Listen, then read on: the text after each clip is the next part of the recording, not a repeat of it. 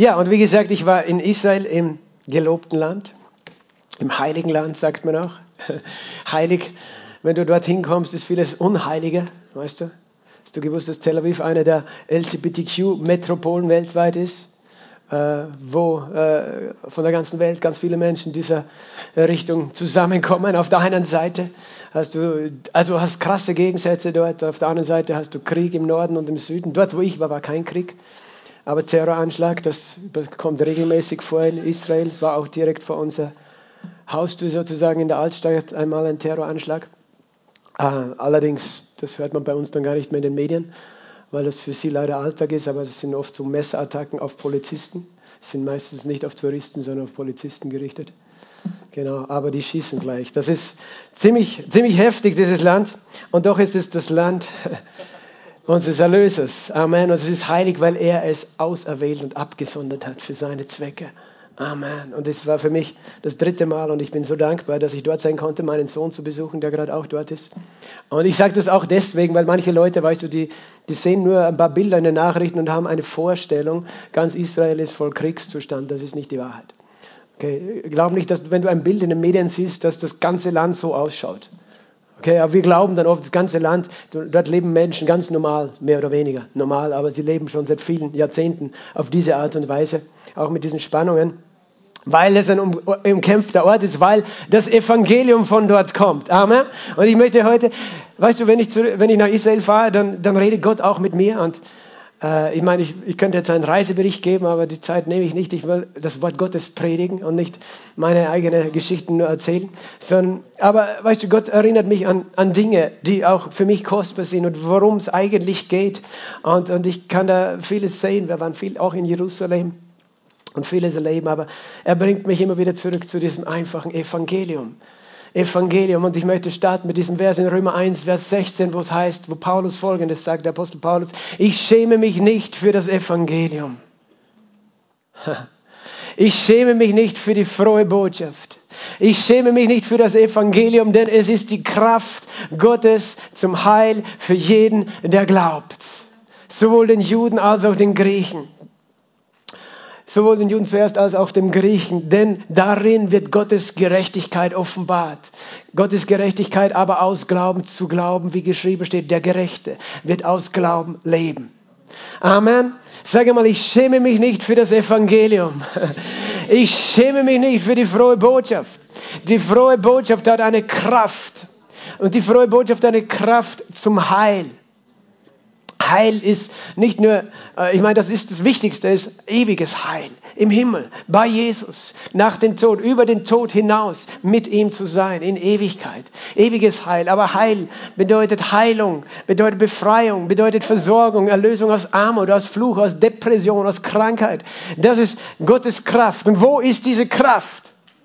Wo ist diese Kraft? In dem Evangelium. Das Wort Evangelium bedeutet einfach frohe Botschaft frohe Botschaft. Und es ist zum Heil für jeden, der glaubt. Bist du einer, dann bist du einer von jedem. Weißt du? Dann ist es für dich heute die Möglichkeit, Heil zu bringen in dein eigenes Leben. Wenn Gott sagt, das ist zum Heil für jeden, der glaubt. Und ich möchte heute ein bisschen über das Evangelium reden, über die frohe Botschaft. Aber eigentlich ist der Titel meiner Predigt ein froher Botschafter. Weil wir reden von der frohen Botschaft. Aber die frohe Botschaft ist nur dann eine frohe Botschaft, wenn sie von einem frohen Botschafter kommt. Amen.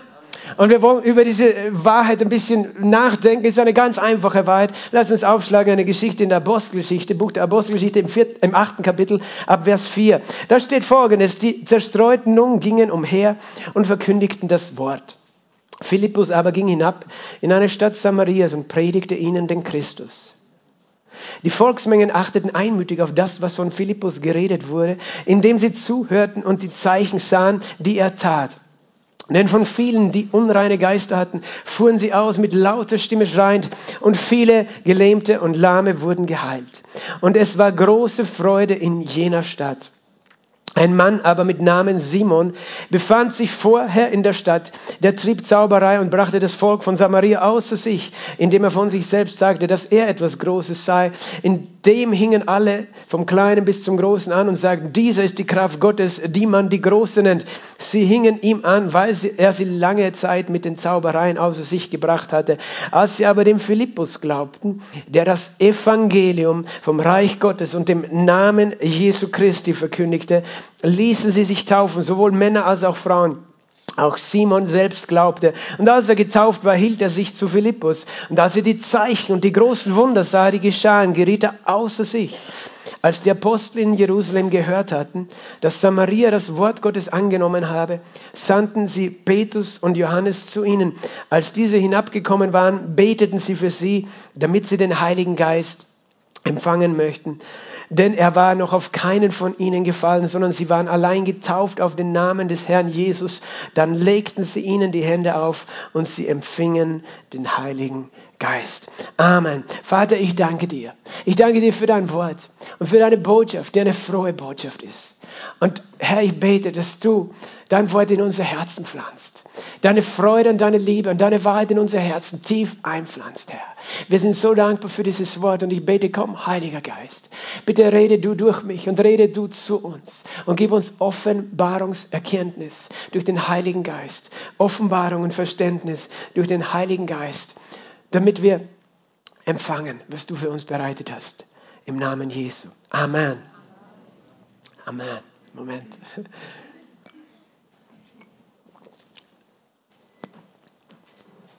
Philippus ging in eine Stadt Samarias, ging und predigte was? Den Christus. Er predigte das Evangelium. Das heißt, weiter unten ist gestanden im Vers 12, er predigte das Evangelium vom Reich Gottes, von der Königsherrschaft von Gott und von dem Namen von Jesus Christus. Er hat eine frohe Botschaft verkündigt und etwas ist passiert. Amen. Etwas ist passiert, wo das Evangelium gepredigt worden ist. Und eigentlich, weißt du, gibt es Evangelisten, wir haben hier zwei da sitzen, den Peter und den Rainer, mit einem großen evangelistischen Herz. Aber äh, weißt du, das Evangelium, Paulus war ein Prophet, ein Apostel, ein Evangelist, ein Lehrer. Er war so vieles zugleich, aber seine Hauptbotschaft war das Evangelium. Und als ich angefangen habe zum Predigen, vor vielen Jahren, vor 20, über, na, nicht 20 Jahren, das ist falsch, vor 20 Jahren bin ich gläubig geworden, aber äh, so circa 15 Jahre ist es her. Ich habe Gott gefragt, Gott, was ist die Botschaft? Was, was ist eigentlich die Botschaft, die, die du in mein Herz gibst, die ich predigen soll? Und das war so eine klare Antwort, predige Jesus. Eine ganz einfache Antwort, zwei Worte, predige Jesus, predige Jesus. Und immer wieder möchte ich mich daran erinnern. Und Paulus sagt, dass Jesus zu predigen, das ist eine frohe Botschaft. Und mir ist es so wichtig, dass wir immer wieder unser, unser sozusagen Blick und unsere Herzenseinstellung justieren und schauen, was verstehen wir überhaupt unter der frohen Botschaft und haben wir sie wirklich begriffen und, und leben wir sie wirklich, weil, warum ist es so wichtig? Weil ich möchte sehen, was ich hier gelesen habe. Und wir möchten es sehen, wir brauchen das. Wir brauchen das zu sehen weil da ist etwas passiert. Da war Gottes Kraft. Das, was wir hier sehen, es sind viele Menschen äh, bewegt worden durch dieses Evangelium, durch diese frohe Botschaft. Da sind Heilungen geschehen, da sind Befreiungen von dämonischen Mächten passiert. Da sind Menschen umgekehrt, die vorher mit Zauberei zu tun hatten die einfach irgendwo einem Kult gefolgt sind. Das sind Menschen zu Jesus äh, gekommen. Diese Menschen haben sich taufen lassen. Diese Menschen sind mit dem Heiligen Geist erfüllt worden und haben ein neues Leben begonnen. Und das war alles die Frucht dieser frohen Botschaft. Und manchmal, weißt du, kann man das auch umdrehen. Wenn wir keine Frucht sehen oder nicht die Frucht, die wir sehen wollen oder Mangel an dieser Frucht haben, dann sage ich, was, was produziert die Frucht? Wenn ich etwas anderes tue als das Evangelium predige, habe ich nicht diese Frucht. Und Gott sagt, du musst dieses Evangelium predigen, weil das Evangelium, die frohe Botschaft, ist die Kraft Gottes zum Heil. Es gibt Menschen, auch Christen, die suchen nach Erweckung und denken, sie müssen alles Mögliche tun, damit sie Erweckung vom Himmel herabholen. Aber Gott sagt, das Evangelium ist die Kraft. Erweckung, das ist äh, übrigens ein interessanter Begriff. Erweckung. Ich meine, wenn du Christ bist, dann hast du schon ein Konzept vielleicht in deinem Kopf. Was heißt Erweckung? Aber du denkst vielleicht, wenn du das erste Mal hier heute da bist und zuhörst, was ist Erweckung? Was redet er von Erweckung? Was meint er für eine Erweckung? Ich bin aufgeweckt worden heute Morgen, ja, von meinem Wecker vielleicht oder von jemandem, der mich angerufen hat oder meiner Katze oder meinen Kindern. Aber Erweckung bedeutet, dass jemand munter wird und es ist noch mehr, es redet fast von Totenauferweckung. Es redet davon, dass jemand, der tot ist, lebendig wird. Und zwar innerlich tot, der lebendig ist. Und wir sehnen uns nach Leben. Du brauchst Leben, wir alle sehnen uns nach Leben. Und das Evangelium ist die Kraft zum Heil und zur Erweckung. Das ist, was Philippus gepredigt hat. Und das ist, was passiert ist. Erweckung ist geschehen. Menschen sind frei geworden, aber es war die Frucht dieser Botschaft. Die Frucht des einfachen Evangeliums von Jesus Christus, der frohen Botschaft. Es ist Kraft. Sag nochmal, das Evangelium ist Kraft zu meinem Heil, zu meiner Rettung, zu meiner Befreiung. Und zwar es ist Kraft für jeden, der glaubt. Es ist nicht für Einzelne, die glauben. Es ist auch nicht für Einzelne, die gut genug sind oder denken, sie sind gut genug, sondern es ist für jeden, der es glaubt. Also es ist interessant, es hat schon mit Glauben auch zu tun, dieses Evangelium, weil sonst geht es vorbei an dir und es ist keine Kraft in deinem Leben. Und du kannst heute sagen, ich glaube es oder ich glaube es nicht. Also einerseits brauchen wir die richtige Botschaft, aber wir müssen es auch annehmen im Glauben. Wir sagen, ich glaube das Evangelium, ich glaube die frohe Botschaft, frohe Botschaft, man muss aufpassen, dass man nicht irgendwie verwechselt mit Drohbotschaft, oder? Frohe Botschaft, Drohbotschaft. Manche Christen denken, sie haben den Auftrag, eine Drohbotschaft zu geben. Und denken, das ist das Evangelium. Aber das Evangelium heißt, weißt du, es ist gut, wenn wir ein bisschen Griechisch kennen, aber das heißt Evangelizo. Das heißt, eine frohe Botschaft bringen. Das ist F, E, äh, das ist eben diese Silbe von gut. Das heißt gut. Eucharistia, das ist die Danksagen, gut, äh, gute Gnade geben. Oder eben es gibt, es gibt griechische Worte, die wir im Deutschen verwenden, die mit diesem EU beginnen. Ne? Euphor, euphorisch zum Beispiel. Wenn du euphorisch bist, bist du begeistert, weil etwas Gutes ist, weißt du. Aber Evangelium heißt, es ist gut und es ist nicht bedrohlich. Okay? Es ist gut und nicht bedrohlich. Es ist so einfach. Und ich weiß, du denkst vielleicht, Pastor, geh weiter, das habe ich alles schon gehört. Tut mir leid, immer wieder kriege ich mit, dass in meinem eigenen Leben, aber nicht nur da, auch wenn ich mich umschaue, dass wir nicht immer in dem leben. Einerseits, wie wir es selber verstehen, andererseits, wie wir es weitergeben. Und das ist nicht, was die Kraft hat. Aber das Evangelium hat Kraft für jeden, der glaubt, denn Gottes Gerechtigkeit wird darin offenbar. Gottes Gerechtigkeit.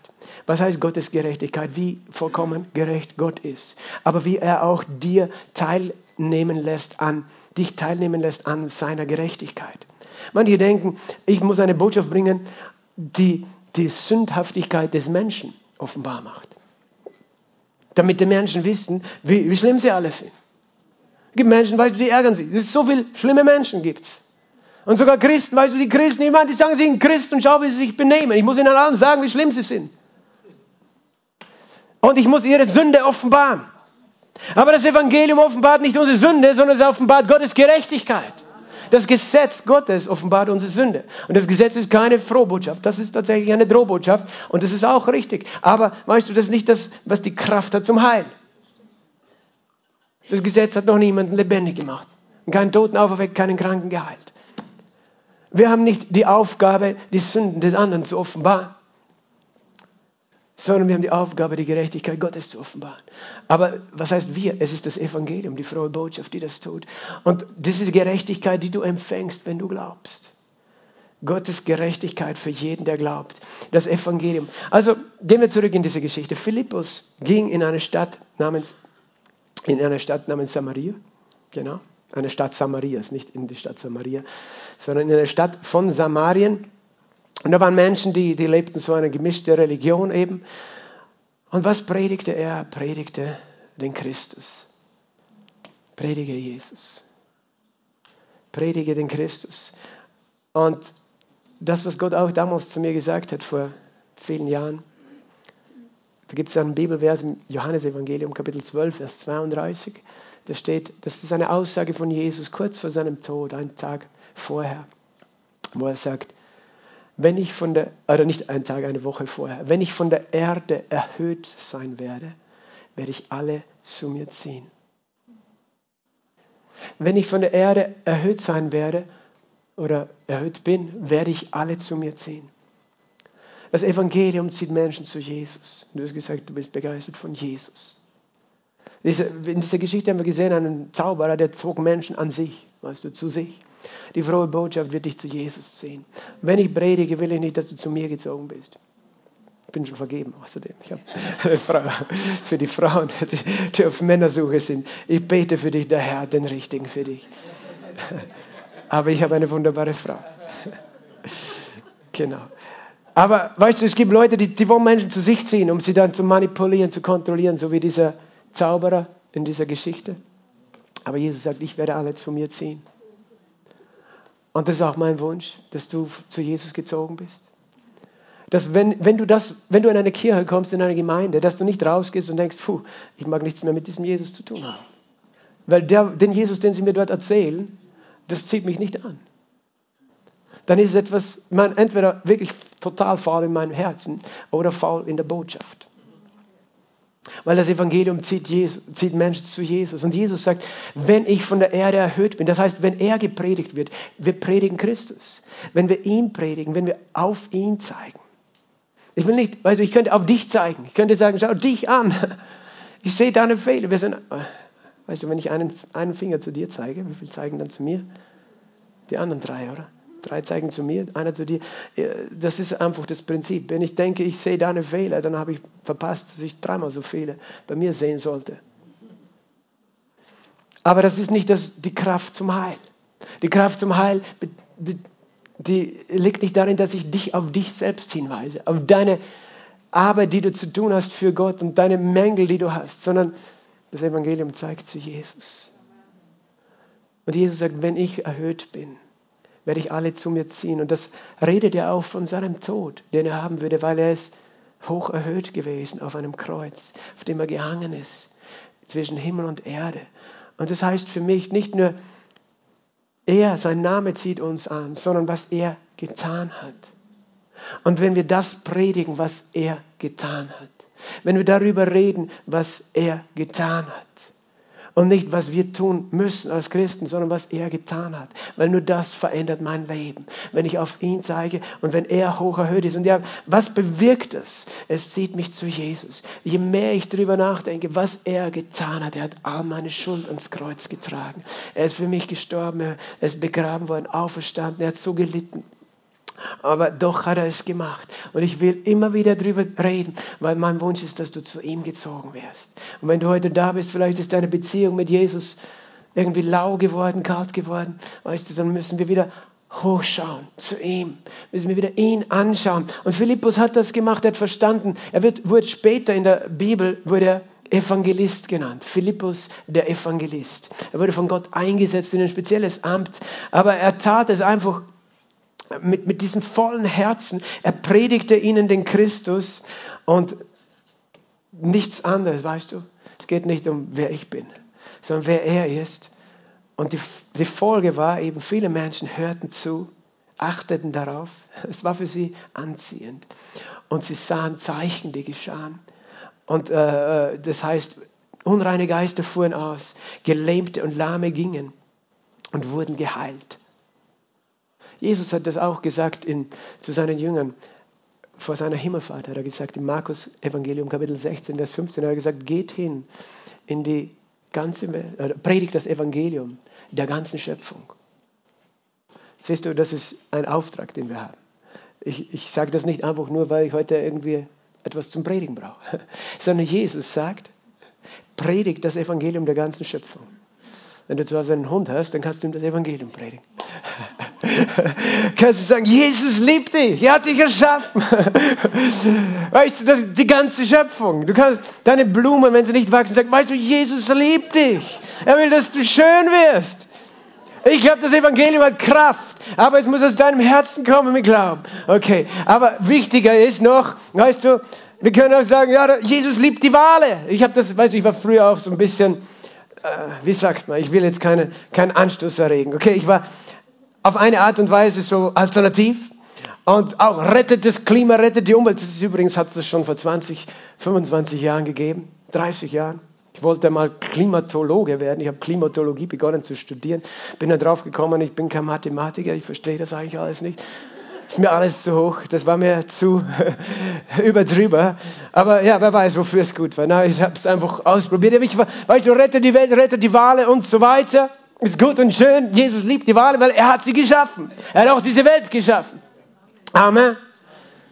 Aber Jesus, also ich bin drauf gekommen, weil noch wichtiger ist, dass die Wale gerettet sind, dass die Menschen gerettet werden. Weil ich bin drauf gekommen, ich, ich bin ja das Problem in dieser ganzen Gleichung. Warum geht die Welt da draußen kaputt? Das ist schon mal überlegt. Weil es viele gierige Menschen gibt, die zum Beispiel sich nicht interessieren über Umweltvorschriften und solche Dinge. Und, und das ist letztlich, du kannst natürlich jetzt alle möglichen Gesetze machen, aber das Problem fängt immer im Herzen an. Und, und der Mensch ist das Problem. Und das heißt, als erstes muss der Mensch gerettet werden, weil ich glaube, Menschen, weißt du, die neu geboren werden, die, die wollen auch anders mit der Schöpfung umgehen. Weil sie, sie verstehen, das ist Gottes Schöpfung. Da werde ich nicht einfach irgendwie das Öl in den Boden kippen oder so. Weißt du, sondern ich werde schauen, wie kann ich diese Schöpfung kultivieren. Aber es ist nicht mein erster Fokus. Mein erster Fokus ist immer er. Und mein erster Fokus ist die frohe Botschaft, die mich gerettet hat, anderen Menschen zu geben, dass sie auch gerettet werden. Predigt das Evangelium der ganzen Schöpfung. Wer glaubt und getauft wird, gehen wir zurück zu Markus 16, Vers 16, wird gerettet. Wer nicht glaubt, wird verdammt werden. Dann sagt er in Vers 17, diese Zeichen folgen denen, die glauben. Sage mal, diese Zeichen folgen. Denen, die glauben. Okay, bist du ein Glaubender? Was glaubst du? Was musst du glauben? Das Evangelium, weil das ist, was Jesus vorher gesagt hat. Das Evangelium wird gepredigt und die, die es glauben, denen folgen Zeichen. Denen folgen Zeichen. Und was sind die Zeichen? In meinem Namen werden sie Dämonen austreiben, haben wir gesehen in der Geschichte. Sie werden in neuen Sprachen reden. Das sieht man indirekt in dieser Geschichte, weil sie sind mit dem Heiligen Geist erfüllt worden. Äh, sie werden Giftiges, wird ihnen nicht schaden, Schlangen werden sie aufheben und dann sagen sie, Kranke werden sie die Hände auflegen und sie werden geheilt sein. Das sind die Zeichen, die folgen denen, die glauben. Die glauben, was ist Evangelium? Also was ist die Basis, was ist die Wurzel, was ist der Ursprung des Evangeliums? Manche Christen suchen die Zeichen und versuchen Zeichen zu haben und Zeichen zu produzieren. Aber weißt du, Zeichen, du folgst nicht den Zeichen, die Zeichen folgen dir. Aber die Zeichen folgen dir dann, wenn du glaubst. Was? Die frohe Botschaft. Das heißt, wo fängt alles an? Mit der frohen Botschaft.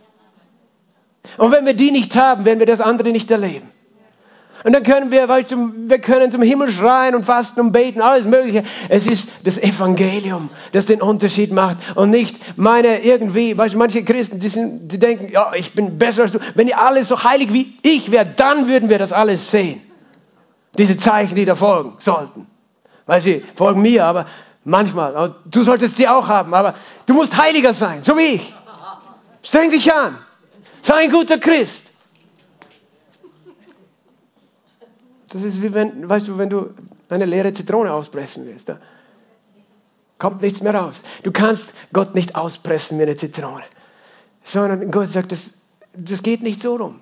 Es geht anders. Das Evangelium muss verkündet werden. Und es muss gehört und geglaubt werden. Und diese Zeichen folgen denen, die glauben, in meinem Namen werden sie. Weißt du, und das ist, was sie gemacht haben, die Jünger von Anfang an. Weil Jesus hat Folgendes gesagt. Im Römer 10, Vers 13 sagt er Folgendes. Jeder, der den Namen Jesus anruft, wird gerettet werden. Du glaubst und dann rufst du seinen Namen auch an, mit Glauben. Aber wenn du diese Geschichte liest in Römer 10, Vers 13, da steht dann weiter. Wie sollen sie aber den anrufen, von dem sie nicht gehört haben?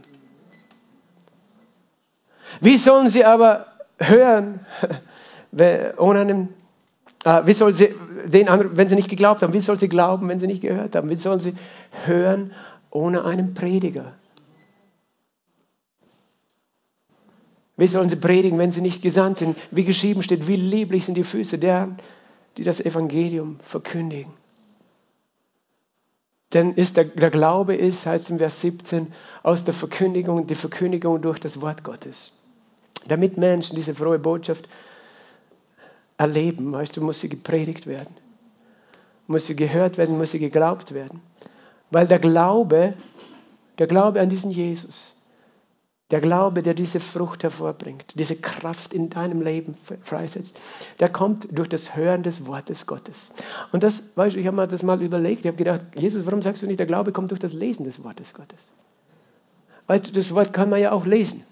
Und ich weiß, dass das Wort in sich eine Kraft hat. Dieses Wort ist einfach, es ist wie, weißt du, Dynamit. Nur aufpassen, wenn ein Funke reinkommt,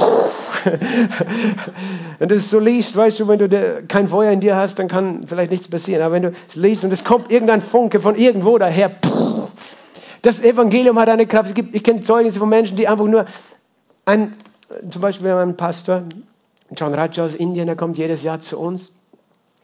Äh, er hat ein riesiges Missionswerk, er wird auch heuer im Juni wieder da sein. Und er hat mir erzählt die Geschichte von seinem Großvater, der bestimmt war, ein Hindu-Priester zu werden. Als er 19 war, hat er gemerkt, er will das eigentlich nicht. Aber du hast dort keine Wahl. Weißt du, es ist deine Kaste, ich meine, die höchste Kaste, ist sehr angesehen, da bist du dann reich und angesehen beim Volk, aber er hat gespürt, nein, irgendwie, es passt nicht. Und dann hat er irgendwo einen Evangelisten getroffen, einen Engländer, der in einer Stadt gestanden ist und Flugblätter verteilt hat. Und er hat ein Flugblatt in die Hand bekommen, einen kleinen Zettel, wo das Evangelium drauf gestanden ist. Er hat es bekommen, sonst nicht. Er hat es gelesen und er hat es gehört und geglaubt. Aber er hat es einfach selber gelesen, aus, aus diesem Zettel, weißt du. Und hat diesen Jesus angenommen und, und angefangen zu ihm zu beten. Wurde dafür von seiner Familie fast umgebracht, weißt du weil du kannst deine Religion nicht verlassen. Das geht nicht. Und die Ehre verletzen in der Familie, sondern du bist sonst verflucht und ausgegrenzt. Und er hat wilde Geschichten erlebt. Er hat dann durch Zufall wieder diesen Evangelisten irgendwo anders getroffen, was in Indien wirklich nicht leicht ist. Unter Milliarden von Menschen. Genau den wieder zu treffen, der ihn dann gelehrt hat auch über das Evangelium. Und so war er dann Pastor, ist er Pastor geworden, Prediger und hat große Zeichen und Wunder mit Jesus erlebt. Aber es hat begonnen mit diesem Flugblatt, das, wo das einfach, nicht, nicht einmal die ganze Bibel, nicht das ganze, die ganzen Bücher, sondern einfach, was Jesus am Kreuz getan hat. Und er hat es geglaubt und es hat Kraft gehabt. Und ich weiß, dass es solche Geschichten gibt, dass Menschen tatsächlich nur ein Flugblatt lesen und, und Gott ihr Herz öffnet. Aber ich weiß auch, dass Jesus gesagt hat, der Glaube kommt durch das Hören der frohen Botschaft, nicht durch das Lesen. Und wie sollen sie an den anrufen, an den sie nicht geglaubt haben. Wie sollen sie glauben, wenn sie nicht gehört haben? Wie sollen sie hören ohne einen Prediger? Und du kannst jetzt sagen, ja, damals waren viele Analphabeten. Also musste man predigen. Stimmt sicher auch. Aber ich sage dir was, da ist eine Kraft im Evangelium, die nicht nur mit diesem Text verbunden hat, sondern ist, sondern mit dir selbst. Und die frohe Botschaft braucht einen frohen Botschafter. Wie sollen sie hören ohne einen Prediger? Gott hat bestimmt, dass Menschen wie du und ich eine frohe Botschaft weitersagen. Und ich sagte was. Ich bin drauf gekommen, dass es nicht nur die Worte sind, die ich weitergebe. Und nicht nur der Inhalt und die Information, sondern dass da etwas in meinem Herzen sein muss. Und wenn ich eine frohe Botschaft erzählen will und selbst nicht froh bin, dann kommt das nicht gut rüber. Wenn ich sage, hey, Jesus liebt dich, aber mir geht es richtig dreckig die ganze Zeit. Er ist unser Retter und bekehr dich zu ihm und alles wird besser sein. Aber ich bin, weißt du, aber ich fühle mich so schlecht. Außerdem bist du auch nicht schlecht. Und ich bin einfach nur jemand, der schlechte Stimmung und schlechte Laune verbreitet. Und dann kann ich, dann kann ich diese Worte lesen vom Evangelium. Aber weißt du, das Evangelium braucht frohe Botschafter. Und Gott sucht frohe Botschafter. Und damit wir frohe Botschafter sein weißt du, reicht es nicht, dass die Information in unserem Kopf ist, was das Evangelium ist. Und wir müssen uns immer wieder fragen, fragen, lebe ich in der frohen Botschaft? Und lebe ich diese frohe Botschaft und erlebe ich sie und glaube ich sie? Weißt du, glaube ich sie wirklich? Verstehe ich wirklich, was das für mich bedeutet? Und ich habe euch schon erzählt, ich war in Israel. Und für mich ist dieses Land wirklich ein interessantes Land, weil du hast einerseits extreme äh, Menschen, die in extremer Gesetzlosigkeit, Gottlosigkeit, wenn du so möchtest, leben. Da gibt es extreme Gewalt und solche Dinge. Und dann gibt es Menschen, die sind extrem religiös. Die sind so, die, die fahren dorthin, weißt du, Jerusalem ist eine Stadt, das sind drei äh, Religionen ganz eng beieinander und das schon seit Jahrtausenden leben dort drei Religionen. Und alle, die dort hingehen oder sind, weißt du, die, äh, nicht alle, aber sehr viele gehen dorthin, weil sie ein echtes, ernsthaftes Suchen nach Gott haben, ein Verlangen, einen Eifer, ihn zu dienen, ihn zu begegnen, für ihn ja, einfach gute Werke zu tun, ihn anzubeten. Sie suchen ihren Ort, weißt du? Sie suchen diesen Ort auf, Und dann gehst du dorthin und du siehst diese Menschen und denkst, wow, sie sind an einem Ort, der, der unglaublich voller Geschichte ist. Jerusalem, weißt du. In der jüdischen Überlieferung der Ort, an dem Adam und Eva geschaffen ist, auf diesem Berg, der heute der Tempelberg genannt ist. Äh, dieser Ort, an dem schon Adam und Eva Opfer gebracht haben, Kain und Abel Opfer gebracht haben, Noah ein Opfer gebracht hat nach der Sintflut, an dem Melchisedek ein Opfer gebracht hat, an dem Abraham ein Opfer gebracht hat. Dieser Ort, den Gott erwählt hat, weil, weil es etwas Besonderes ist, weil scheinbar, vielleicht stimmt ich kann es dir nicht beweisen, dass Adam und Eva dort geschaffen ist. Und, und, und da gibt es dann einen, einen Ort, eben dieser, einen Stein, wo in der jüdischen Zeit die Bundeslade stand. Heute steht ein, ein Felsendom drüber mit einer goldenen Kuppel, ein muslimischer Bau, wo drunter ein Stein ist, der wird genannt der Gründungsstein. Und die, die jüdischen Weisen sagen, das ist der Grundstein, mit dem Gott die Welt erschaffen hat. Also ich, kann dir nur sagen, okay, das, du denkst vielleicht, es ist ein Märchen, aber ich denke, da ist schon etwas, irgendetwas, was wir vielleicht nicht verstehen, damit verbunden. Aber es ist ein besonderer Ort, weißt du? Und, und da sind besondere Dinge passiert. Für das Judentum war es ganz klar, dort musste der Tempel gebaut werden. Nirgends anders kann er stehen. Und sie hatten diesen Tempel. Weißt du, aber der Tempel wurde zerstört. Warum wurde er zerstört? Weil sie selbst auch ihrem Gott untreu waren und sich eigentlich nicht an, seine Gesetze gehalten haben, auch andere Götter angebetet haben und, und Gott gesagt hat, okay, ihr wollt, ihr wollt den Teufel einladen in euer Leben, in euer Land. Das ist leider dann die Folge. Er zerstört euch, er zerstört auch diesen Tempel. Und weil der Tempel wurde wieder aufgebaut worden, äh, wurde wieder aufgebaut, dann war diese Stadt besetzt, auch von den Römern, und dann kam Jesus. Und wo ist er hingegangen? An diesen Ort. Und wo ist er gestorben? In Jerusalem. Weißt du, wo ist er begraben? In Jerusalem. Und da, da ist eben äh, Jesus für uns gestorben. Und du denkst, wow, wir Christen, was für ein Vorrecht. In Jerusalem ist Jesus gestorben und auferstanden. Und die Christen haben dann eine Kirche gebaut an dem Ort, wo man sagt, da gibt es ja auch verschiedene Überlieferungen und unterschiedliche Ansichten, aber es gibt eine Hauptstelle eben, wo heute die sogenannte Grabeskirche steht, wo gleich daneben ein Felsen ist, wo man sagt, da ist das Kreuz gestanden. Und, und eben lange Zeit eben in der römischen Besatzung war das gar nicht so im Vordergrund, aber dann, als die Mutter des Kaisers Konstantin nach Jerusalem gepilgert ist, hat sie sich aufgemacht, diesen Ort wieder zu suchen, wieder zu entdecken, an dem die Römer einen, einen Jupiter-Tempel hingebaut haben, um ihn aufzuschänden, genauso wie sie auch einen Jupiter-Tempel dort gebaut haben, wo eigentlich der Tempel gestanden war, den sie dann das zweite Mal zerstört haben. Auf jeden Fall, dann ist das eine heilige Stätte geworden und von der ganzen Welt kommen heute noch Menschen. Ich habe nur ein Foto von der Grabeskirche, vielleicht kann man das zeigen. An diesen Ort, weißt du, es ist ein heiliger Ort für die für die Juden haben wir gesagt. Für die Christen, das ist nur, ja, vielleicht hast du schon mal gesehen, ich war da drinnen auch. Und äh, du, du, du erinnerst dich an diese Dinge. Und dann ist es eben für die Moslems auch ein heiliger Ort gewesen. Die haben ja dann Jerusalem erobert. Für sie war das ein Zeichen, unsere Religion ist die siegreiche Religion. Wir haben jetzt diesen Ort eingenommen. Es gibt auch eine Überlieferung, dass Mohammed von dort in den Himmel gefahren sei, in einer Vision. Wie auch immer, sie haben dann diese, an diesem Ort, wo früher einmal der Tempel gestanden ist, eine Moschee, also eine, einen Felsendom errichtet. Vielleicht können wir den auch noch sehen. Hast du sicher auch schon mal ein Bild gesehen. Wir haben uns das alles angeschaut. Weißt du, ich war an dem Ort, wo die Christen hingehen, an dem Ort, wo die Moslems beten. Das ist oben, das ist dieser Felsendom. Es gibt auch noch eine Moschee, eine große, und es sind immer Moslems eben auch oben, die dort beten. Und dann gibt es noch einen Teil, weil die Juden, die können jetzt keinen Tempel haben, weil der Tempel kann nur dort stehen, könnte nur genau dort stehen, wo, wo jetzt dieses Gebäude hier steht. Das ist ein Problem, weil sie dürfen nicht anders bauen. Und äh, jetzt stehen sie an der Mauer des Tempels, weil das der nächste Ort ist, wo sie sein können und in Freiheit beten können. Der nächste Ort zu diesem Heiligtum. Und sie beten Tag und Nacht. Sind dort Menschen, die zu Gott beten und, und beten, dass Gott doch wieder äh, aufrichtet. Und weißt du, ich bin dort durch diese Stadt gegangen und du siehst diese Menschen, die voller Aufrichtigkeit Gott suchen. Egal, ob das jetzt Juden sind auch oder Moslems oder Christen. Aber die suchen Gott. Und die sind so eifrig.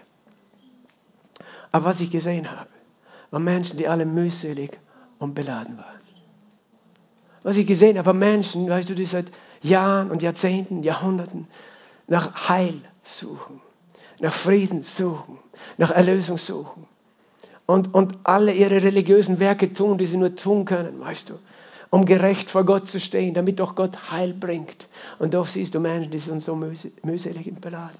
Und du siehst diese Juden, die eben nicht erkannt haben, dass doch Jesus der Messias ist, der Heil bringt, die frohe Botschaft. Und du siehst diese Moslems, die aufrichtig Gott dienen. Und doch, weißt du, ich sehe Menschen und ich sehe so viel Lasten auf ihren Schultern. Das ist die Last der Religion. Aber was mir am meisten wehtut an dieser Geschichte ist, wenn ich dann Christen sehe, die mit denselben Lasten rumlaufen. In dieser Stadt. Weißt du, die an diese Orte pilgern und, und sich erhoffen etwas von Gott, ein Wunder und Heil, weil die kommen mit allen möglichen Gebets, Gebetsketten und sonst wo gehen sie an den Ort, wo Jesus war und den Ort und dann küssen sie den Boden und dann machen sie drei Kreuzzeichen und sie, sie, sie, sie kennen Rituale, die sie zumachen und, und hoffen, dass doch Frieden, Heilung vielleicht in ihrer Familie, in ihrer Ehe, ich weiß nicht, was sie beten, aber sie sind aufrichtig, das habe ich gesehen, sie sind aufrichtig und sie gehen in diese Grabeskirche und, und beten, dass ein Wunder geschieht, wenn sie genau an diesem Ort sind. Und du denkst, ich möchte jetzt auch nach Jerusalem. Wow, wow, dort ist ja Jesus gestorben man kann da hingehen. Aber weißt du, was für mich die größte Freude war in dem Ganzen? Dass ich dort nicht hinfahren muss, damit ich das Evangelium erlebe. Amen. Weil ich brauche nicht einen Tempel suchen in Jerusalem, um Gott zu begegnen, sondern Gott sagt, ich bin ein Tempel des Heiligen Geistes geworden. Halleluja. Er wohnt da, weißt du. Und, und, und ich bin drauf gekommen, dass ich das oft vergesse. Was für eine frohe Botschaft ich empfangen habe. Und ich bin drauf gekommen, dass okay, ich, ich verstehe, wenn Juden und, und, und, Moslems das vielleicht anders sehen, weil sie eine andere Lehre und Tradition haben, aber mein Herz tut weh, wenn ich Christen sehe, die das Evangelium nicht kennen. Und ich sehe es an ihren Gesichtern und in den Lasten. Weißt du, die sie tragen und sie pilgern, aber sie erleben dieses Heil nicht. Und ich will jetzt nicht alle verallgemeinern, weil es gibt dort auch Christen, die Jesus lieben, die Jesus kennen, die einfach, einfach sich das anschauen. Und das ist, das ist ja kein Vorbild. Man darf dort hinfahren. Aber ich sage dir, das Heil liegt nicht in einer Pilgerreise nach Jerusalem. Das Evangelium ist das Heil und ist die Kraft zum Heil. Und das ist die frohe Botschaft. Und, und wir können eben auch als Christen, das sind Menschen, die reden jeden Tag dort von dem Tod und der Auferstehung Jesu. Und du denkst, da müsste ja alles voll von Wundern sein. Aber scheinbar ist es etwas, was vielleicht in ihrer Tradition, in ihrer Liturgie, in ihrem Ritual vorhanden ist. Und ich kenne das aus meinem eigenen Leben. Aber nicht etwas, was mein Herz erfasst, was das Herz erfasst hat. Weil das Evangelium, wenn es geglaubt wird, erfasst dein Herz. Und wenn ich hier in dieser Bibel lese, diese Geschichte, wo Philippus gepredigt hat, da sehe ich eine große Freude war in dieser Stadt. Eine große Freude.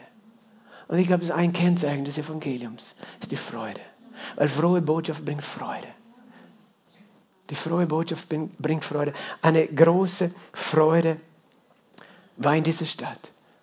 Und die Freude kann nur kommen, wenn tatsächlich eine frohe Botschaft gepredigt wird. Aber auch wir Christen, wir neigen dazu, wenn wir nicht immer gleich die Ergebnisse sehen, weil das Evangelium ist Gottes Kraft für alle, die glauben. Glauben heißt nicht, dass du sofort das Ergebnis siehst.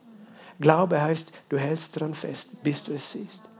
Aber Glaube heißt nicht, dass du es sofort siehst. Und wenn wir es nicht sofort sehen, dann sagen wir, okay, vielleicht gibt es irgendein Problem mit mir oder mit dir. Und das Evangelium ist auf einmal nicht mehr so ein Evangelium. Weißt du, kennst, kennst du das? Das ist so ein, ein Vertrag mit einer Klausel.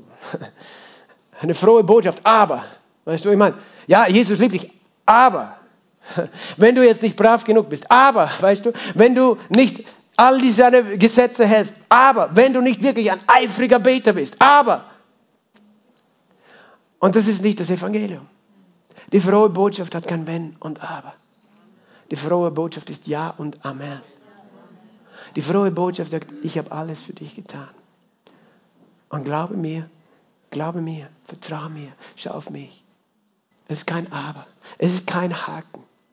Und wir, weißt du, wir Christen trauen uns manchmal gar nicht glauben, dass das Evangelium so gut ist. Wir denken, nein, ich muss dem, dem schon sagen, weißt du, Jesus liebt dich. Aber, weißt du, wenn du, so, es ist, wir denken, das ist pädagogisch wertvoll. Aber, aber, Aberglaube. Aber die Bibel sagt nicht, dass wir Aberglaube haben sollen. Aberglaube ist, ist was anderes. Nein, die frohe Botschaft hat kein Wenn und Aber. Philippus ging in eine Stadt und predigte dort, wo Menschen ihn einfach angenommen haben. Er predigte Jesus Christus. Und wir brauchen diese frohe Botschaft mehr denn je. Weißt du, was das Evangelium ist? Was ist das Evangelium? Das ist so einfach. Und manchmal müssen wir wieder die Bibel aufschlagen, damit wir verstehen, was es ist. Im 1. Korintherbrief, Kapitel 15, Vers 1 steht es geschrieben. Ich tue euch aber, Brüder, kund das Evangelium, die frohe Botschaft, das ich euch verkündigt habe, das ihr auch angenommen habt, in dem ihr auch steht. Okay, an der Stelle, das ist das Evangelium, das ist die frohe Botschaft. Alles andere ist nicht das Evangelium. Alles andere ist menschengemacht, verdreht, falsche Lehre, es ist nicht das, was echter christliches Evangelium ist. Was ist das Evangelium? Durch, durch das ihr auch errettet werdet, wenn ihr feststeht, mit welcher Rede ich es euch verkündigt habe. Also genau das. Und dann sagt er nur, es sei denn, dass, ich vergeblich zum Glauben, dass ihr vergeblich zum Glauben gekommen seid. Denn ich habe euch vor allem überliefert, was ich auch empfangen habe, dass, hör zu, Christus für unsere Sünden gestorben ist nach den Schriften. Er ist gestorben für unsere Sünden. So einfach. Für meine Schuld ist er gestorben, dass er begraben wurde und dass er auferweckt worden ist am dritten Tag nach den Schriften. Nach den Schriften heißt, dass es die Propheten schon prophezeit hatten. Und dass er Käfers erschienen ist und dann den Zwölf. Es ist so einfach. Jesus, der für mich gestorben ist und der auferstanden ist. Und, und immer wieder, weißt du, geht das über meinen Kopf drüber und eigentlich sagt Gott, hey, hör dir das an. Ich habe dich erlöst. Ich habe dich erlöst. Ich habe dich befreit. Ich habe es getan. Ich habe all deine Schuld weggetan.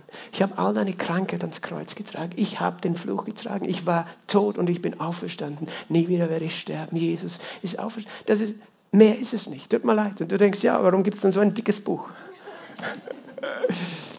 Scheinbar muss es Gott uns tausendmal auf verschiedenste Art und Weise zeigen, damit es irgendwann ankommt. Aber es ist, es ist, das ist das Evangelium, eine frohe Botschaft.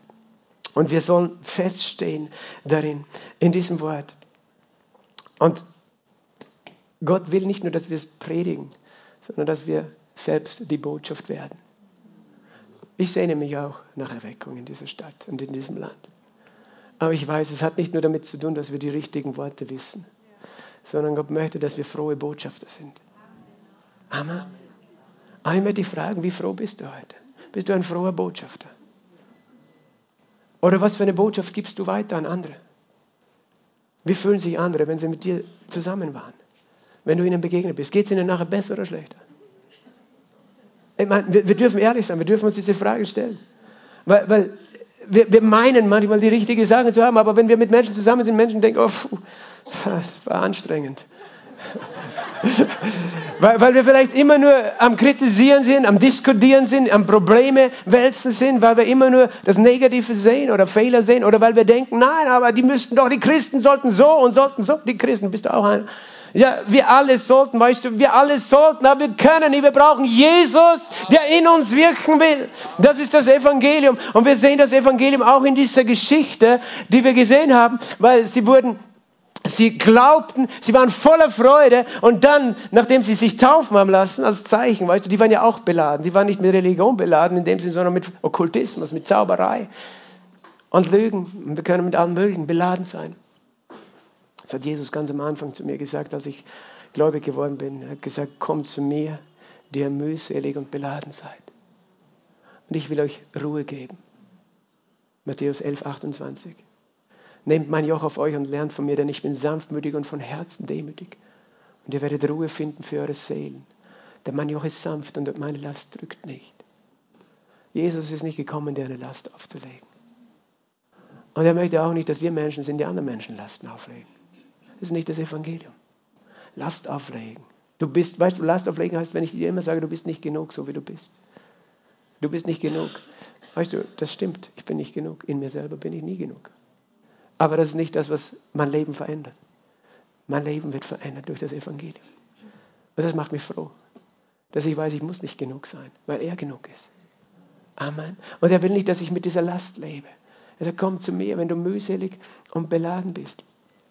Und ich möchte eine, auch noch, bevor ich zum Schluss komme, da gibt es eine Begebenheit im Buch Nehemia, Nehemiah war jemand, der nach der Zerstörung des ersten Tempels und nach der Zerstörung Jerusalems diese Stadt wieder aufgebaut hat.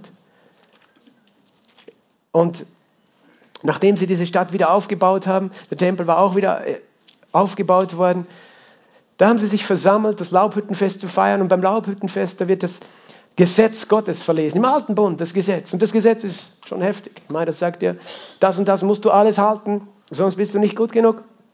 Und das heißt in Nehemiah Kapitel 8, Vers 8, sie lasen aus dem Buch, aus dem Gesetz Gottes abschnittsweise vor und gaben den Sinn an, sodass man das Vorgelesene verstehen konnte. Also da gab es Leute, die haben erklärt, was sie gelesen haben. Und Nehemiah, das ist der Tirschata und der Priester Esra, der Schriftgelehrte und die Leviten, die das Volk belehrten, sagten zum ganzen Volk, dieser Tag ist dem Herrn, eurem Gott, heilig, seid nicht traurig und weint nicht. Denn das ganze Volk weinte, als sie die Worte des Gesetzes hörten. Sie, warum haben sie geweint? Weil sie sind draufgekommen, hey, das haben wir alles verpasst. Das haben wir alles falsch gemacht. Gott hat das und das und das alles gesagt. Was, was sind wir eigentlich für dreckige Sünder? Und sie haben geweint. Aber eigentlich, weißt du, würde man sagen, das ist die Freude. Jedes predigt, ah, wenn alle weinen und erkennen, wie schlimmer Sünder sie sind, damit sie endlich zur Buße kommen. Und ich weiß, dass Gott Buße wirken kann. Ich möchte das jetzt nicht irgendwie lächerlich machen. Ich möchte nur sagen, interessant ist, dass die gesagt haben, seid nicht traurig, weint nicht. Die hätten sich freuen können, dass jetzt alle endlich umkehren. Sondern sie sagten, geht hin, esst fette Speisen, trinkt süße Getränke und sendet den Anteile für den, der nicht zubereitet ist. Denn natürlich war es ein Festtag, das kommt natürlich dazu und da darf man nicht trauern so auf die Art. Denn der Tag ist unserem Herrn heilig und seid nicht bekümmert, denn die Freude am Herrn, sie ist euer Schutz. Oder anders übersetzt, sie ist eure Stärke. Die was? Die Freude am Herrn ist eure Stärke. Die Freude am Herrn ist eure Stärke, eure Kraft. Brauchst du Kraft in deinem Leben? Es ist wo? In der Freude am Herrn. Und das, was mich fasziniert ist, die haben nur das Gesetz gehört. Und das sagen sie, freu dich am Herrn. Weil noch immer der alte Bund so gut war für einen Juden, weil die, die wussten, wir haben einen Gott, der auf unserer Seite ist. Und wir haben Grund genug, obwohl wir wissen, das Gesetz verlangt viel von uns, uns zu freuen. Und das ging dann weiter.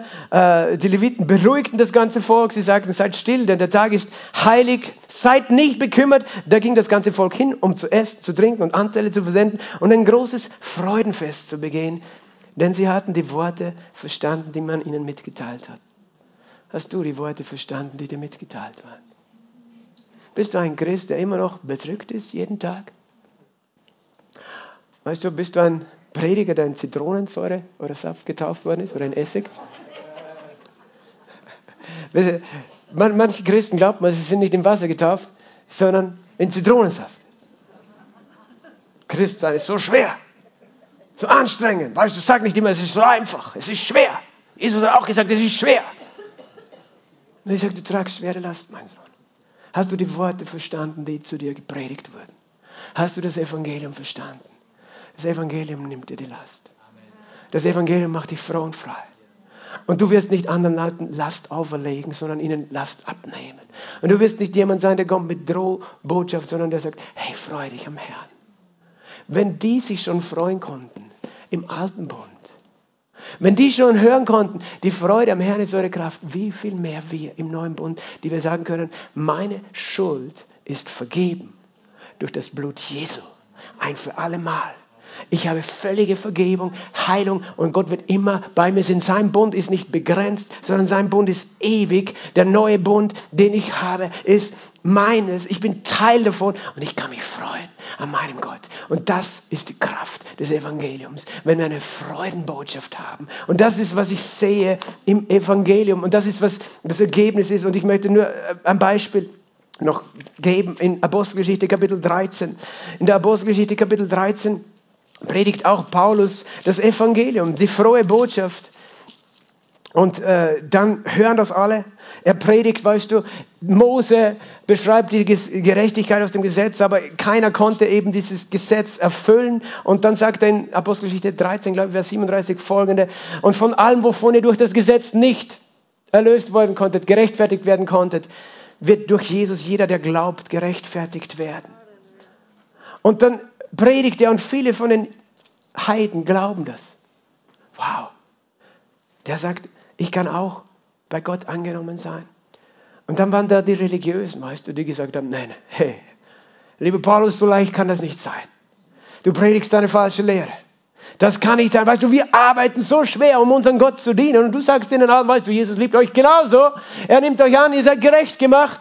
Einfach nur, wenn ihr glaubt an das Evangelium. Und äh, dann heißt es eben da weiter in Vers 45, Apostelgeschichte 13, als die Juden die Volksmänner sahen, wurden sie von Eifersucht erfüllt. Die waren eifersüchtig. Wie kann es sein, dass Gott die auch liebt? Dass sie auch sie rechtfertigt? und widersprachen dem, was von Paulus geredet wurde und lästerten. Paulus aber und Barnabas sprachen freimütig, zu euch musste notwendig das Wort Gottes zuerst geredet werden, weil es aber von euch stoßt und euch selbst des ewigen Lebens nicht würdig haltet, wenden wir uns zu den Heiden, zu den Nationen. Denn so hat der Herr geboten, ich habe dich zum Licht der Nationen gesetzt, zu dem Heil bis an die Enden der Erde. Als sie aber das aus den Nationen es hörten, freuten sie sich und verherrlichten das Wort des Herrn. Sie freuten sich. Und weiter unten in Vers 52, die Jünger aber wurden mit Freude und mit Heiligen Geist erfüllt. Wann immer ich das Evangelium sehe in der Bibel, dann sehe ich, dass es Leben hervorbringt. Und ich sagte, wenn ich sehe, dass etwas nicht Leben hervorbringt, dann frage ich, ist, ist, ist es das Evangelium? Wenn es nicht frohe Botschaft hervorbringt, wenn es nicht Freude hervorbringt. Ich, ich habe mich bemüht heute mit meinen eigenen begrenzten Worten dir zu helfen, dich wieder neu zu freuen am Evangelium. Und mein Gebet ist, dass, dass wir alle verstehen, was ist dieses Evangelium? Was ist diese frohe Botschaft? Und was ist es für mich? Und dann auch verstehen, ist es etwas, das andere sehen können in meinem Leben? Danke, Rainer, dass ich ein Licht bin für andere Menschen. Und weißt du, du kannst dich nicht selber zu einem Licht machen. Es kann nur das Evangelium. Die frohe Botschaft. Und Gott möchte dich heute mit Freude erfüllen. Und deswegen, weißt du, brauchen wir den Heiligen Geist. Weil ohne den Heiligen Geist können wir das nie verstehen. Wir können diese Worte reden und diskutieren und besprechen und lernen von allen Aspekten. Aber am Ende des Tages, weißt du, wir brauchen seinen Geist, der uns immer neu erfüllt. Die Jünger wurden mit Freude und Heiligen Geist erfüllt. Und Gott will uns immer wieder neu mit Freude und Heiligen Geist erfüllen. Denn die Freude am Herrn ist unsere Kraft. Amen. Sag mal, die Freude am Herrn ist meine Kraft. Sag nochmal, die Freude am Herrn ist meine Kraft. Jetzt mach die Augen zu und sag, Jesus, die Freude an dir ist meine Kraft. Und jetzt möchte ich dich fragen, halt die Augen geschlossen, freust du dich wirklich? Bist du wirklich sicher? Oder sind da Dinge in deinen Gedanken, in deinem Herzen, die dir diese Freude genommen haben am Evangelium? Die das, was eigentlich gedacht war, leicht zu sein, zu einer Last gemacht haben. Und wir Christen sind auch gut darin, weißt du. Wir müssen nicht auf andere Religionen zeigen. Wir Christen sind auch gut darin, Lasten zu tragen oder anderen Menschen Lasten aufzulegen, aber das ist nicht das Evangelium. Jesus komm zu mir, wenn du mühselig bist, wenn du die Freude verloren hast, weil ich will, dass du dich freuen kannst. Meine frohe Botschaft gilt auch heute für dich. Es ist Kraft zu dem Heil, das du suchst. Die Kraft zu dem Heil, das du suchst, liegt nicht in dem, was du tust oder tun musst oder tun kannst oder tun sollst oder du von anderen erwartest. Die Kraft liegt in dem, was ich getan habe für dich. Halleluja. Komm, Heiliger Geist. Ich bitte dich. Komm, Heiliger Geist. Wir sind so dankbar. Wir sind so dankbar für die frohe Botschaft, für dieses wunderbare Evangelium, die Kraft zum Heil. Und Herr, wir brauchen dein, deine Perspektive, Heiliger Geist. Nur du kannst uns den Blick gerade richten, Herr, dass wir wieder sehen können, wie wunderbar es ist, Herr. Dass wir nicht irgendwo hinpilgern müssen, Herr, damit wir vermeintlich dort dir begegnen, sondern dass du gerade jetzt hier bist. Weil du bist dort, wo dir eine frohe Botschaft gepredigt wird. Und Herr, ich bete, dass sie eindringt tief in unser Herzen. Oh, was für eine Freude, Herr. Was für ein wunderbarer Gott, der uns so sehr liebt, der uns in Ewigkeit zu sich zieht. Was für ein wunderbarer Jesus, der uns vergibt. Wir haben so viele Fehler gemacht und du hast uns vergeben und du vergibst uns immer wieder, weil du uns bei dir haben möchtest, weil du alle zu dir ziehen möchtest. Und Jesus, Jesus, ich bete, dass du groß wirst vor unseren Herzensaugen, Herr. Und das Leuchten in deinen Augen, die Freude in deinem Angesicht, wir wollen sie neu sehen heute. Und wo wir ein falsches Bild von dir hatten, wo wir uns nicht gefreut haben, weil wir, weil wir einen anderen Jesus gesehen haben, Herr. Danke, dass du es jetzt abwischt. Danke, dass du es abwischt. Und danke, Herr, dass du es bist, der in uns etwas bewirkt durch diese frohe Botschaft und der uns zu frohen Botschaftern macht. Dass wir frohe Botschafter sind für diese Welt, die dich nicht kennt. Komm, lass uns gemeinsam aufstehen. Wenn du möchtest, streck deine Hände aus. Streck deine Hände aus zu Jesus. Oh, danke, Vater. Der Herr sagt, komm zu mir, wenn du mühselig und beladen bist. Du wirst Ruhe finden für, für deine Seele. Und ich möchte dich fragen, ob du diesen Jesus einmal schon als deinen Herrn angerufen hast. Weil wir gehört haben, jeder, der den Namen des Herrn Jesus anruft, wird gerettet. Jeder. Jeder, der glaubt, für den ist Jesus die, und seine Botschaft die Kraft zum Heil. Jeder, der glaubt. Und wenn du heute diese Entscheidung treffen möchtest, ich möchte dich einladen. Das Evangelium ist keine Bedrohung für dich, sondern ist eine Einladung zur Errettung und zum Heil durch das, was Jesus getan hat. Und wenn du noch nie Jesus als deinen Herrn angerufen hast, aber du merkst in deinem Herzen, dein Herz klopft und du weißt, er, er ruft dich, wende dich nicht ab von ihm. Wende dich nicht ab zurück zu deinen eigenen Wegen, zu deiner eigenen Religion. Trag nicht länger deine Lasten, die Last der Schuld oder die Last der Angst, die Last der Bedrückung, die Last der Sünde, sondern gib das alles zu Jesus. Und wenn du das möchtest, lass uns alle die Augen geschlossen haben, dann heb deine Hand zu Jesus, wo du stehst. Halleluja. Und er sieht deine Hand. Weißt du, er sieht deine Hand. Er sieht deine Hand und er ist hier, um dir jetzt zu begegnen. Und wenn du noch nie Jesus angerufen hast, dann mach das jetzt gemeinsam mit mir. Lass uns alle gemeinsam sagen. Danke, Jesus, für die frohe Botschaft deiner Errettung. Für die frohe Botschaft deiner Auferstehung. Danke, dass du für mich gekommen bist. Dass du für meine Sünden gestorben bist und dass du auferstanden bist am dritten Tag. Ich glaube dir und ich empfange dich. Ich sage Ja zu dir. Danke, Jesus. Sei mein Herr, sei mein Erlöser. Wasch mich rein mit deinem Blut und nimm alle Lasten von meinem Herzen. Ich empfange deine Vergebung, empfange deine Liebe, deine Kraft. Amen. Amen. Und Vater, ich danke dir für jeden, der das gebetet hat, vom ganzen Herzen dass du ihn jetzt erfüllst und das Lasten jetzt abfallen. Lasten, die uns die Freude geraubt haben. Das Lasten abfallen von unseren Herzen und unseren Gedanken, von unserem Leben. Und Vater, du sagst, diese Zeichen folgen denen, die glauben. Da geschehen Heilungen, Befreiungen und Wunder durch das Evangelium. Diese Zeichen folgen denen, die glauben. Und du sagst, als Philippus gepredigt hat, da geschahen Zeichen und Heilungen. Und ich glaube, dass du dein Wort auch heute bestätigst, durch die Zeichen, die darauf folgen, Herr. Herr, wir streben, wir, wir, suchen dich, wir suchen nicht die Zeichen, aber wir glauben, dass in dir Heilung und Befreiung gerade jetzt ist, wo wir stehen an unserem Platz. Und weil wir glauben, Herr, erwarten wir, dass du jetzt an uns wirkst. Und ich danke dir, Heiliger Geist. Und was auch immer jetzt dein Anliegen ist, was auch immer dein Gebetsanliegen ist, ob das Heilung für deinen Körper ist, Befreiung von deiner Seele, was auch immer es ist, Vergebung von Schuld, bring es zu Jesus gerade jetzt. Und ich glaube, dass jetzt gerade sein Geist da ist. Und wenn du eine neue Erfüllung brauchst mit dem Heiligen Geist, dass er da ist und sein Wort jetzt bestätigt. Und fang an, einfach Danke zu sagen. Fang an, Danke zu sagen zu diesem Jesus. Oh, rede mit ihm, ganz persönlich, intim, rede mit ihm. Öffne deinen Mund, gerade jetzt, schäm dich nicht. Oh, danke, Vater. Danke, Herr.